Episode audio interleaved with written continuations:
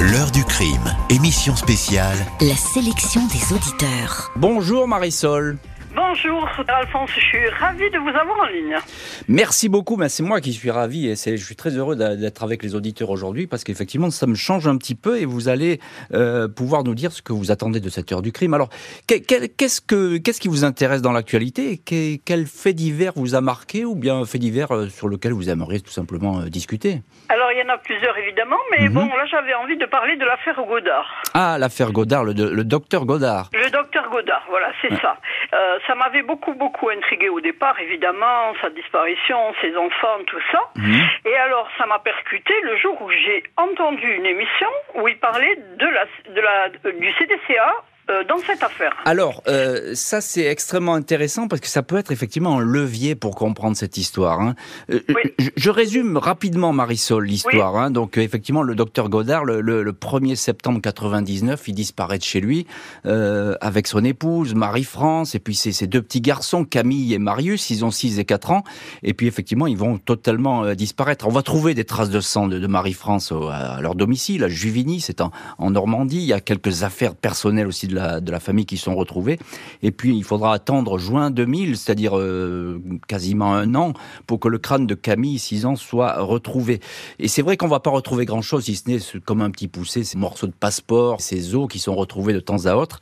Mais il n'y a rien de spécial. Alors, euh, Marisol, vous, vous donnez un détail très intéressant, c'est la piste du CDCA. Le CDCA, c'est quoi? On a fait une émission hier là-dessus, justement. Alors, sur... alors oui, justement. Vous avez entendu? Oui, pardon. Vous avez non non non, je vous laisse parler. C'est vous qui avez la parole. Dites-moi. Oui, parce que moi j'ai été commerçante pendant 10 ans.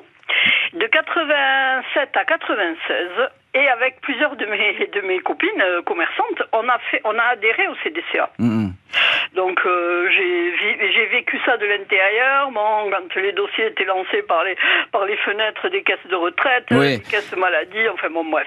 Et alors c'est pour ça que quand ils ont parlé, parce que moi au départ de l'affaire Godard, bon, personne n'a parlé de CDCA. Puis euh, c'est il y a quelques années là où j'ai entendu que c'était peut-être lié à ça, et ça m'a beaucoup beaucoup intrigué. Moi j'avais envie d'avoir votre avis là-dessus. Eh bien, écoutez, je vais vous le donner, mon avis. Ça n'a pas intrigué que vous, puisque ça intrigue beaucoup la police portugaise, puisque ça se passe en partie là-bas, et également la, brigade criminelle de, Montpellier, qui travaille sur l'affaire de Poussé. Poussé, c'était le grand patron du CDCA, de la CDCA, la Confédération des artisans, de défense des artisans commerçants.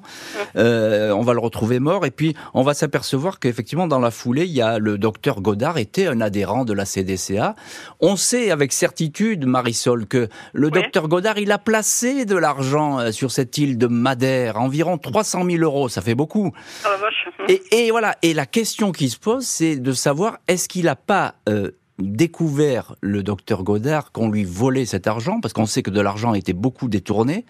Euh, Christian Pousset, qui était le patron de la CDCA, aurait aussi découvert que de l'argent était détourné, etc., etc. Il y a même un assureur aussi qui est adhérent de la CDCA qui va périr dans des conditions un peu bizarres dans un accident d'avion tout ce monde-là avait placé de l'argent et effectivement, ils, ils ont peut-être découvert euh, qu'on leur volait de l'argent et ils ont euh, sont peut-être activés pour qu'on leur rembourse l'argent. Ça s'est mal passé mhm. et, et, on a fini par les liquider. Alors, on peut le croire ou pas, euh, pour le docteur Godard, c'est un peu compliqué parce qu'il y a quand même toute une famille qui disparaît. Pourquoi faire disparaître toute la famille? C'est quand même Un, peu étonnant. Euh, on sait aussi que euh, avec Marie-France, c'est-à-dire son épouse, ça se passait pas très bien.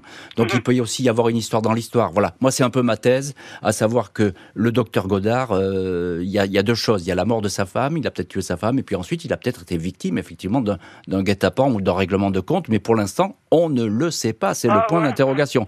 Voilà. Ça, ça c'est mon avis, et c'est pour cette histoire du, docteur Godard qui demeure euh, un, mystère. Hein. Voilà, je, vous ai un petit peu expliqué, Marisol, ce que ce, qu'on pouvait en penser. Euh, Marisol, effectivement, c'est un, vrai mystère, et on se demande ce qui s'est passé euh, avec le docteur Godard. Hein. Ça fait partie des grandes énigmes avec Dupont de Ligonnès, notamment, ah etc. voilà, hein, ces disparitions. Dupont de Ligonnès, c'est effectivement aussi une histoire qui est tout à fait frappante et étonnante, et sans doute il y a des auditeurs qui vont nous demander de... Euh, oui, certainement. Moi j'ai hésité aussi entre plusieurs. Hein. Ben oui. Voilà, mais comme Godard, bon, c'est vrai, ça me, ça, me, ça me faisait penser à, ma vie et tout ça. Donc Bien sûr. Jean-Alphonse Richard sur RTL. L'heure du crime.